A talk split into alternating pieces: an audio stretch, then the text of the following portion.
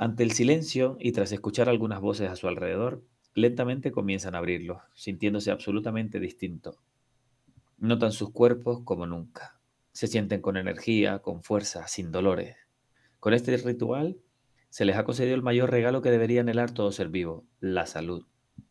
Sus dolencias, heridas, fracturas, infecciones, todo lo ocasionado por una injusta existencia en la superficie ha desaparecido. Todo lo malo se ha esfumado. No sus distinciones, sus especialidades o casualidades de la naturaleza, solo lo impuesto por una sociedad intoxicada por el vicio y los prejuicios.